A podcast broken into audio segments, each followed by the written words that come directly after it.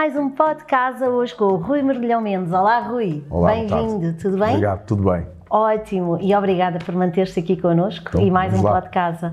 Vamos lá. Então, hoje vamos virar aqui um bocadinho para a área do imobiliário e ahm, saber como é que esta questão, de- esta questão, perdoa-me, das microexpressões faciais, a questão da, portanto, da própria do body language, não é? Ah, como é que isto se traduz para o, o- o cliente, não é? E se isto é perceptível ou não quando muitas vezes a, a- a ideia da manipulação, tudo isto. Fala-me um bocadinho sobre isso. Olha, começar por falar na, na percepção. Há uma, há- há uma série de estudos relacionados com neuropercepção e nós somos muito, muito, muito hábeis a perceber rapidamente quem é a outra pessoa que está eh, à nossa frente, com quem nós interagimos. E nós, através da face, vamos inferir uma série de comportamentos que possam ser expectáveis só por aquilo que o outro nos transmite do ponto de vista eh, de aspecto, face. Uh, depois compões isto com a voz, compões isto com uma série de, de questões. O Alexander Todorov diz que nós demoramos cerca de 100 milissegundos, é um décimo do segundo, a fazer uma inferência comportamental a partir de outra pessoa. Ou seja, nunca te vi, a primeira vez que eu tenho um contacto contigo, eu demoro cerca de 100 milissegundos a vir, entre aspas, à minha base de dados, comparar esta cara da Andrei e dizer assim, com base na experiência que eu tenho, e depois já lá vamos, se é minha ou se é, ou se é um- uma questão agregada, com base nesta experiência, quem é que esta pessoa é para mim? Questões como a confiabilidade, como a, a- a- a confiança, como a, Até a, A competência. não é? Com a- Sim, a competência, a proximidade, a proximidade. o relacionamento. Isso já vem depois desta percepção. Ok. Isso já vem depois dessa percepção. Aquela coisa de gosto desta pessoa, não sei porquê. Certo, tem a ver com isso, tem a ver com a forma como tu percepcionas e como tu encaixas isto. Ou o contrário. Ou o contrário. E eu ah, estava a começar por te dizer que fazemos isto de uma forma, de uma forma muito rápida e se era pessoal ou não. Não é. Isto Uhum. é grupal. Ah, se tu vires a análise dos estudos, o que eles nos mostram é que há uma, uma correlação muito, muito forte com as opiniões de muita gente dentro das mesmas culturas. Ou seja, se eu te mostrar uma cara de competência, se eu te mostrar uma cara de domínio, se eu te mostrar uma cara de extroversão, se eu te mostrar uma cara de confiança, e se te pedir para tu dizeres qual é que é a cara, tu dizes, esta é, induz-me isto, ela aquilo, ela aquela. E estamos a falar de caras robotizadas, não estamos a falar de caras humanas. Certo. Ah, o que quer dizer que estes traços são universais. Ah, são muito universais dentro da cultura. Certo, Ah, são sim. muito universais dentro da cultura. E é a partir daqui que tu começas a inferir ah, essas, essas, esses mesmos estados. A partir daí, então adotas os comportamentos. Porque se eu, se, se eu imagina que tenho uma percepção tua que me faz ter uma, uma, um registro dessa mesma percepção, eu vou adotar a minha comunicação com base nessa percepção. O que muitas vezes pode ser um engano. Ou seja, há ali um trigger. Há ali um trigger. Tu podes ser altamente manipulador e eu achar que és confiável. Olha lá o erro que eu estava a cometer em confiar em ti. Ou vice-versa. Ou vice-versa. Ou tu seres uma pessoa ah, completamente confiável, mas porque tens aí um traço qualquer, eu vou achar que tu estás nesta, nesta perspectiva para me manipular ou para me enganar. Então a minha comunicação, deixa-me só dizer-te isto, Claro, a minha comunicação vai ser sempre, estou com uma alergia, a minha comunicação vai ser sempre de acordo com esta representação que eu faço desse acontecimento.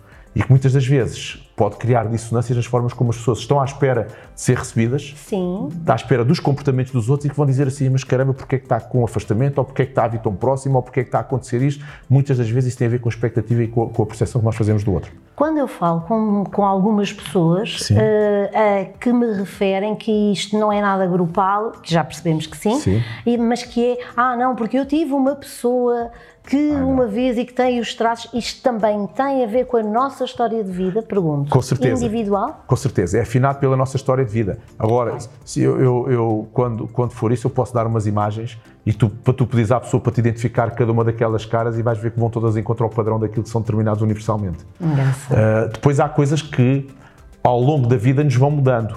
Eu, tô, eu tô- digo sempre o mesmo, por exemplo, uh, a liderança, a liderança e o domínio têm a ver com uma face mais masculina. Eu acho que cada vez mais as mulheres no poder de decisão e, igualdade de circunstâncias com os homens, a caracterização da masculinidade para, face ao domínio vai desaparecer ou vai tender a dissipar-se. Há coisas que são, uh, têm a ver com isto, Eu com a forma como nós, também, com, com a forma como nós as vamos, as vamos incorporando.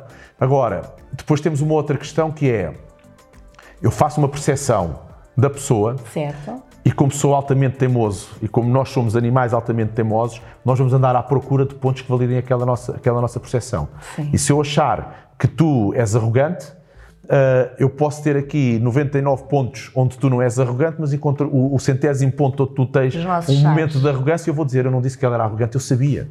Estás a ver? E, e, quando validas isso, vais dar uma força à tua, à tua percepção e vou continuar a adotar o meu comportamento relativamente a ti, ainda com mais força, face à minha percepção que eu tive. Muitas vezes se pergunta qual é que é o registro para isto. Quer dizer, não há um registro, até porque isto é biológico e tem muito a ver com a nossa sobrevivência. Uhum. A grande questão disto é eu perceber se a outra pessoa para mim é confiável ou não, se é uma ameaça ou não. Começa ali o nosso princípio biológico da, da, da percepção. Eu acho que nós conseguimos uh, ultrapassar um pouco isto, dando qualidade da nossa, do nosso estado presente. De dizer assim, não vou deixar influenciar já Uhum. Deixa, deixa a coisa correr antes de começar aqui a construir expectativas relativamente à outra pessoa, porque podem, podem criar uh, vieses completamente distintos e muitas vezes levar-nos a percepções erradas.